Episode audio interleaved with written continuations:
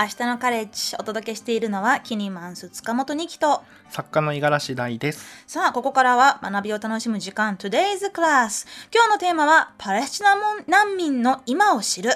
えここからはリモートで国連パレスチナ難民救済事業機関の保健局長で医師の清田明宏さんにお話を伺います。清田さんよろしくお願いしますあ、よろしくお願いします。はい、お忙しい中どうもありがとうございます。瀬田さんは今どちらにいらっしゃるんですか？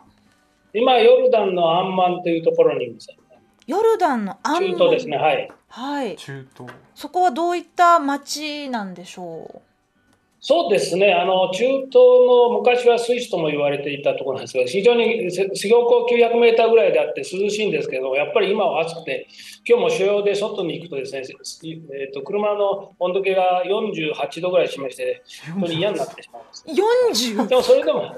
でもあの日本と比べて非常にドライなので過ごしやすいですよね。日本の夏は本当に私、来週帰るんですけど、地獄のような気がしております。そうですか。いや、でもちょっとね、想像できない暑さのようですけれど、はい、えー、まずですね、あのー、まあ、今回国連パレスチナ難民救済事業機関、まあ、通称ウンルワ、えー、というところのねお話から少し始めさせていただきたいんですけれど、えー、ウンルワは1950年に活動を開始した、えー、国連の機関です。当時、えー、1948年イスラエル建国に伴うイスラエルによる占領政策と入植活動によりパレスチナ人の暮らす土地が、えー、奪われ、まあ、そこで難民となったパレスチナ人およそ70万人とその子孫に対し保健教育社会サービス保護難民キャンプのインフラ整備そして環境活電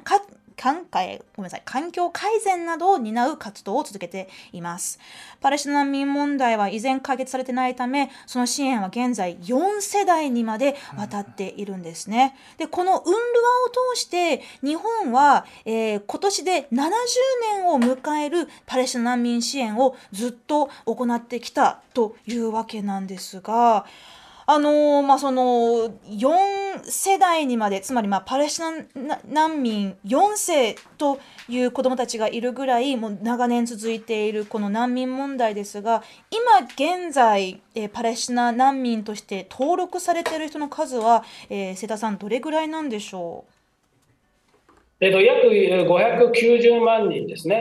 えーと、最初は先ほどおっしゃられたように70万人ですけれども、今年で74年目来年が75年目になりますから、もうどんどん増えていって、今年は今、590万人ぐらいですね。590万人もの人たちが難民として暮らしているっていうのをちょっともう本当想像を絶するんですけれどその方々は今どういったところで暮らしているんですか？あの当時逃げたところがですね今でいう私がいるヨルダンそれから少し北にあるシリア、そしてその隣にあるレバノンですね。あと、そのパレスチナ内部でもあの、え東エルサレムを含むヨルダン川西岸、そして、えっと、ガザ地区ですね。そこの、だから5つの地域にあのパレスチナ難民は暮らしています。はい。で、あの、なんでパレスチナ難民にが、すみません、パレスチナにパレスチナ難民がいるのかっていうことはよく聞かれるんですけれども、基本的に彼らが住んでいたのは1948年にあのあったパレスチナ、歴史的なパレスチナの地ですの、そこから逃げて、今のヨルダン川西岸、東エルサレム、それからガザに逃げてますので、パレスチナ国内でもパレスチナ難民がいて、実は多分人口の半分ぐらいがパレスチナ難民なんですね、パレスチナでいくと。はい、ですから非常に大きな問題ではあります。パレスチナ人がパレスチナに暮らしているのに難民っていうのもなんかね不思議な話ですけれど、まあ、そういった人たちが、えー、いろいろなところで、まあえー、暮らしているのは難民キャンプのような場所なんでしょうか？あの当然あの、1948年には難民キャンプがあって、今も60近くあるんですけども、もう今はですね、もう70、あの長いのですと73年ですか、であのあと1967年に第3次中東戦争が起こった時にあのイスラエルがですねヨルダン川西岸とガザを占領してその時にあのヨルダンに逃げた人がいますのでその1967年にできたキャンプもあるんですけれども、その2種類のキャンプがあるんですけどその2つともですね今もし来られると全く普通のアーバン、えー、セミアーバンですか？あの、えー、都市近郊の町であのどっちかというとアーバンスラム的なところもありますけどもう70 70年経ってますので、基本的にもうビルが建ってですね、パッと見たら絶対にわからないですね。で、分かるのはですね、あの難民キャンプっていうのは昔のテントの跡があるので、その日本で格子状にあの街並みができていて、それはあのパッと見ると分かる人は分かるんですけども、それ以外はもう本当に普通の街ですね。はい、うんじゃあまああのパッと見は、まあ、普通のその、まあ、マンションというアパートのような建物で暮らしているけれど、まあ、その難民としての生活、まあ、これはそのいた、まあ、向かった先々の、えーまあ、政治とか社会情勢も関係するかもしれませんけれど、暮らしというものは決して楽なものではないという印象なんですが実際にはどうなんでしょう？そうですね。あのえっと、例えばその73年経って、なんでパレスチナ難民がまだ貧しいのかっていうことはよく聞かれるんですけれども、一つの理由がですね、もともと彼らの就業は農業だったんですね。あのパレスチナの地で農業、オレンジとかいろんなことをやっていらっしゃって、ですから、代々培ってきた農民の知識がいきなり73年前にどんどんやられて、町のスラムに追い追い込まれて難民キャンプにするからですね、また一から全部作り変えないといけないと。で、あの土地もなくなりましたし、で耕す畑もないので、一から全くやらなさいといけないというので、そういう意味ではやはり歴史的に貧しい環境にありますですね。うんそしてじゃあその本当に自分たちが生まれ育った土地から離れなくなならなくなってでそしてその新しい場所で、まあ、生まれた子供や孫世代もいるわけですけれど、ま、そういったところでこう教育や、えーまあ、就職っていうところの、まあ、チャンスもパレスチナ難民の人たちにとっては難しいものなんでしょうか？そうですね、あのもともとパレスチナ人というのは教育を非常に重要していますので、パレスチナ難民もそうなんですね。で、あの運動って私たちの組織が1950年から仕事を始めたときに、最初にやった一つがやっぱり教育なんですよ。うん、で、学校を作って、であの今、全体で500校ぐらいあって、日本の小中学校が一緒になった1年生からこっち、中学3年生、こちら9年生って言うんですけど、1年生から9年生まであって、大体生徒数が50万人いて、だからそういう形できちんと教育はしてますですね。であの、えっ、ー、と、運動の学校の成績は大体政府の公立学校よりも大体いいので、そういう意味ではきちんと、歴史的にきちんと教えていて、で、それであとは、あの、受け入れ国の高校に行っていただき、大学に行っていただき、で、ちゃんと仕事を見つけていただくと。ですから今までですね、あのうちのあの運動っていうのはその学校を運営して私が管轄しているクリニックも運営しているので、ものすごく職員が多いんですよ。大体3万人ぐらいいるんですね。多分国連で最大の組織なので、でそれはあの学校の先生が2万人ぐらいいるし、あのお医者さんが500人はいるし、そういう感じで非常に多いんですけど、そのほとんどがね、パレスチナ難民なんですよ。で、それは結局そのパレスチナ難民キャンプで生まれて、運動のクリニックで予防接種をして、ちゃんと少年期を過ごして、で、学校に卒業して、あの例えば奨学金もらってお医者さんになったとかいっぱいいてですね、ですから、運動がそのパレスチナ難民の自立を支立してきたっていうところはありますですね。だから、そこはあの職業のいいいい面なんですけども、よくあの現実的な面はですね、やはりその受け入れ国の経済に非常に左右されますので、例えばガザですと失業率が4割、5割。で、最近ですと大学を出た人の新卒の失業率が8割とかですね、であとレバノン8割、はい、で、レバノンやシリアも非常に経済的に崩壊していますので、その中でどうやって職業を見つけるかっていうのは、これはもう、運動だけの支援ではなくて、その住んでる人全体の支援になってきますので、そこは非常に厳しいところですね。うんまあ、ただでさえ、そのまあ、不安定なね、まあ、地域もある中東で難民として暮らすっていうのも、やっぱりそのすごくこうマイノリティというか、弱い立場に追いやられてる人たちも多いと思うんですけれど、まあ、そんな中で、セータさんは、えー、2010年より、このウンルワの保健局長を務めていらっしゃいますが、えー、日々のお仕事はどういったことをされてるんですか？140あるクリニックの支援ですね。あの大体全部140あってクリニックであの、まあ、日本でいう診療所なんですけどベッドがない。でそこに大体職員が2500から3人3000人ぐらいいてで年間に大体900万の、えっと、外来患者さんが来てそれの対応してるんですけども大きなサービスはですねあの母子保険って言ってあの妊婦さんとか出生後のお母さんの世話あの出産はあの契約している病院でやっていただけますけれどもあと子どもの予防接種。あと日本のね、母子手帳も今ずっと入ってるんですよ。だから、運動では日本の母子手帳があの JICA のおかげで入って、それは全部使われていてですね、それは素晴らしいんですけども。日本の母子手帳って、あのななんでしょうこうあれってもともと日本独自のものっていうかそのあまり中東のそういう地域ではないものなんですか？もともと。そうです。あの、日本で始まって、あの、国際協力機構、JICA がですね、あの、世界中で今広げている、非常に評判が良くてですね、パレスチナも、えっ、ー、と、私が来る多分2000年の、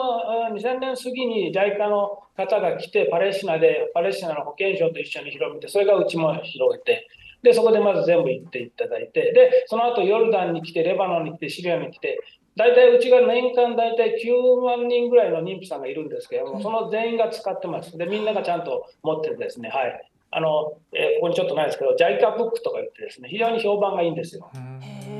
まあ、その母子手帳があることでその、まあ、お母さんと赤ちゃんの健康状態をちゃんと全部記録して管理することができるってことですよね。そうですね、はい。で、あと、うちはあの電子カルテにつながっていますので、電子カルテを入れてますので、それであのスマホのアプリケーションも入れてますので、あの紙の母子手帳とスマホのアプリケーションも両方使って、お母さんはあのその自分の子供の成長の具合を見れるとかですね、次の予約がいつかとか、そういうことも分かるということ、非常に使われています。はいあの話がちょっと変わるんですけど、はい、シリアの紛争が始まった2000年、10年以降に、あのシリアから来た難民の人がトルコに、多分トルコだと思う、そこに行って、で次に海を渡ってヨーロッパに行くっていうのがあって、でその時にその母子手帳を持って行ったの。で、それはあの子どもの成長、それから子どもの記録が全部残っているので、これはあの非常に大事なもんだということで、あの JICA の方は命の手帳といって、非常に喜んで使ってくださってましたけれども、あのですからそういうの、それもあの使ってるのはパレスチナ難民なんですけども、シリアにですね、だからそういう意味で非常にお母さんにとって、子どもにとっても非常に大事なものになってますね。なんかその自分たちの,、まあそのパレスチナ人としても自分のその家族としても、この先どういうことになるかわからないっていう中でその母子手帳っていうものにいろんなものが託されてるのかもしれないなってちょっと想像しちゃいますよね。子供の未来とか命を託すというかつないでいくっていう思いとかね。ね他にもあのセータさんがその140のクリニックの運営をあの、まあ、その管理されてるという話ですけれどパレスチナ難民の方々、まあ、その先ほども、まあ、なかなか経済的に、うん、えー、まあ、貧困状態が厳しいという話ありましたけれど病気という面では、えー、羅漢する病気が多いとか何かそういったえー、罹患する病気が多いというようなそういう話はどどうどういう感じなんでしょう？ああのあります。あのでですねあのよく聞かれるんですけどパレスチナ難民の例えば死亡原因の第一は何ですかとかですねどういう形であのお亡くなりになることが多いんですかって聞かれるんですけども大体それ聞かれる方はあの大体例えばその肺炎ですとかですね下痢ですとか感染症で皆さん亡くなってるんじゃないかあるいは栄養失調とかですねと思ってらっしゃる方多いんですが実は全く違ってですねパレスチナ難民の死亡の第一はた慢性的な生活習慣病なんですよ。で糖尿病とか高血圧とか、あとタバコにしてる呼吸器、それが多分死因の8割ぐらいを占めて、がんを含めてですね、非常に多いんですね。でそれはなぜかっていうことなんですけれども、あの別にその皆さん裕福で、例えばそのファストフードに行ったりとかですね、あのたらふく食って太ってるとかですね、あのこういうようなものを取ってるとか、そういうのではなくて、あのその大きな理由の一つがやっぱり貧困なんですね。うんあの生活健康的な生活っていうのはお金がかかるんですよ。はい、あのつまりバランスよい食事をとるのはやはり高いじゃないですか。で特に日本は野菜が非常に高くて、果物ももう驚くほど高くてですね、とてもじゃないけど買えない。で、こちらも一緒で、あの野菜あの、果物はやっぱり高いんですね。で肉もやはり高いと。だからそうすると、やはりあの何を食べるかっていうと、政府の援助であのパンが安いんですけれども、日本でいうピタパンってあの丸いパンがあるじゃないですか。はい、であれ大体、えーとえーと、1ドル払うと大体2、3キロ買えるんですね。だからその援助が入ってるので。で、みんなそれを食べるんですよ。で、それ以外になかなか手が伸びなくて、あとやっぱりあのタバコを吸われるし、あの甘い紅茶を大量に飲まれるとか、そうすると、やっぱりあの栄養が偏ってくると。で、街が歩くようにできていないんですね。やっぱりあの途上国のあの一番の、あれは街っていうのはその非常に何て言いますかね、もうあの人が歩くような設計にはなってなくても、基本的に車社会なので、車が行けやすいなっていうの。そうすると街で運動ができない。そうすると、あの、栄養が偏って運動ができなくて、タバコを吸うと太って糖尿病、高血圧になりやすいっていうのがありますので、それが一番の理由だと思いますですね。はい。ですから、あの、あの21世紀の難民の健康問題の最大の問題は慢性的な生活習慣病であるということを、もし覚えていただければありがたいですね。うんその生活病っていうのが、まあ、その貧困、まあ、その選択肢の少なさからくるっていう話、うん、に栄養が偏ってしまうってことですよね。やっぱりそこにはこう、まあ、ほ本本人たちもねこうまあ、選択肢があるんだったらもっと栄養があるものを食べたいし、子供子供にも食べさせたいけれど、まあ、それがなかなかできないというそんな状況が70年以上も続いてるってことは本当にちょっとあのなんなんともちょっと言葉が出てこないんですけれど、そんな中で暮らしてる人々のその心の健康ですね。メンタルケアの面もすごく気になるんですがあのどういった状況なんでしょう？やはりあのメンタルヘルスはですね、非常にどんどん大きな問題になってきてますですね。で、あの、あのもうあのニュースを見られれば、この地域の方が非常に精神的にしんどいだろうなっていうのは分かると思うんですね。例えばガザですと、まあ、過去15年の間に4回ぐらい大きな戦争ありますし、レバノンは経済的に崩壊寸前ですし、シリアは2010年から始まった内戦がまだ実質的に終わっていない部分がありますので、やはりあの生活自体がしんどいですね。で、先ほど言いましたように、あのガザですと、あのあのまあ、考えていただけると分かるんですけど、あのまず子供が生まれて一生懸命育てて、頑張って学校に入れて、運動の学校に入れると、まあ、あのちゃんと教育してくれるので、中学校まで行ってて、それは高校に行って、あのこちらのも、ね、受験戦争はものすごくきついんですよ。全国統一試験ですべて決まるので、ものすごい厳しい受験戦争で、それはトップの数パーセントの人が医学部に行くとか、そういう世界なんですね。うんで、それで頑張って、例えば医学部に行く、工学部に行くとか、そういうところに行くと。で、そうやって社会に出ると失業率が8割と。それはもうやってられないんですよね。私がそれだったらもうとてもじゃないけどやってられない。そうするとやっぱり、あの、我々はその、なんですか、若い時っていうのはその夢も希望もありましたけど、全く何の理由もなく夢ありましたよね。な根拠は全くないです、夢あって。夢を食って生きてたじゃないですか。はい、それがないんですね。だから食う夢がないと。そうするとやはりしんどいので、あの、精神的に大変だと思いますですね。うんだから、うちもあのメンタルヘルスを去年、数年前から導入しているんですけれども、はい、そのやはりね、患者さんがあ倍増していてですね、うん、今年が、あ去年が、えっと、3万2千人だったかな？ちょっとすみません。えっと、あ、去年が3万5千人の方の治療をして、これはうつ病うつ病とかも入ってるんですけども、でも2021年は1万5千人でしたね。とにかく倍増なんですね。で、えー、そういう状態です。うんまあ、そんな中で本当にあの、まあ、いろいろこう政治的な問題が解決しないとこの現状はどうにもならないんじゃないかという、まあ、そんな思い思うところもあるんですが今あのそのセダさんがこう毎日のようにその現場を、えー、見てらっしゃって、えーどうどういったお気持ちでそのウンルガの保健局長としてお仕事されてるのか聞かせていただけますか？一つはもう継続ですね。とにかくあの今私たち国際社会ができることは今やってることを続けていくってことが一番なのそれをどうやって続けていくかですね。であの先ほど話しましたように現地の人はこういうと怒られるかもしれませんけどかなりもう諦めてる絶望感に打ちひかれてるところがあるのでそこで我々国際社会がもう諦めると全て終わってしまうのでとにかくきちんとした支援を継続するということですね。でそれであのうちも財政難ですのでその財政難の中でどうやってきちんとそれをを続けていくことを考えていくっていうのは今の一番の試練ですけど、まあ楽しいですよね。あの試練は楽しいので、なんとか頑張りたいなと思ってます。試練は楽しいですか？はい。そそう思いません、そうですね。そういうふうに思えるとまた一歩先に進めよう進もうって思えるのかなって思いますよね。なんかこの支援する側も心を強く持たないといけないというかだって先が見えないわけですもんね。そうですね、はい、ですからそこは継続して、そういう意味であの日本の70周年というのはものすごくいいモデルだと思うんですね。であの日本が最初に始まった70年前ですが、1953年で、ご存知のように日本が国連に加盟したのは1956年なんですよ。うん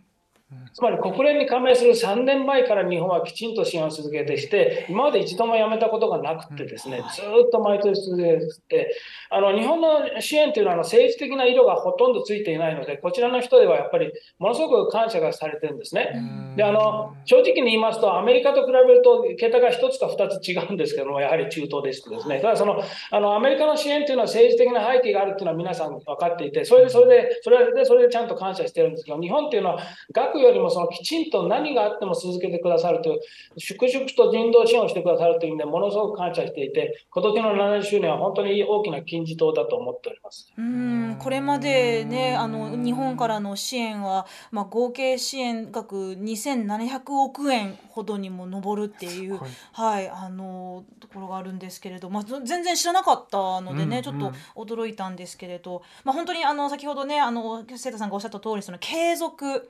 という言葉がすごく大事だなと思いましたし、うん、今こうやってね実際に日本からのパレスチナ難民支援がこうやって継続されているっていうところで、まあ、あの試練を楽しもうという、うん、そういった、まあ、前向きな、ね、あのお気持ちも伺いましたが、まあ、今今後もねあの、まあ、何ができるんだろう私たちにっていう思うところもいろいろ私にもありますしリスナーさんにもあるかもしれませんけれどえ今度の土曜日にウンルワのイベントが開催されるそうでしてこちらはあの東京大学の駒場キャンパスの、えー、会場とオンラインのハイブリッド開催となるそうです。えー、この7月29日のイベント、えー、どのような内容になるのか少し教えてもらってもいいですか？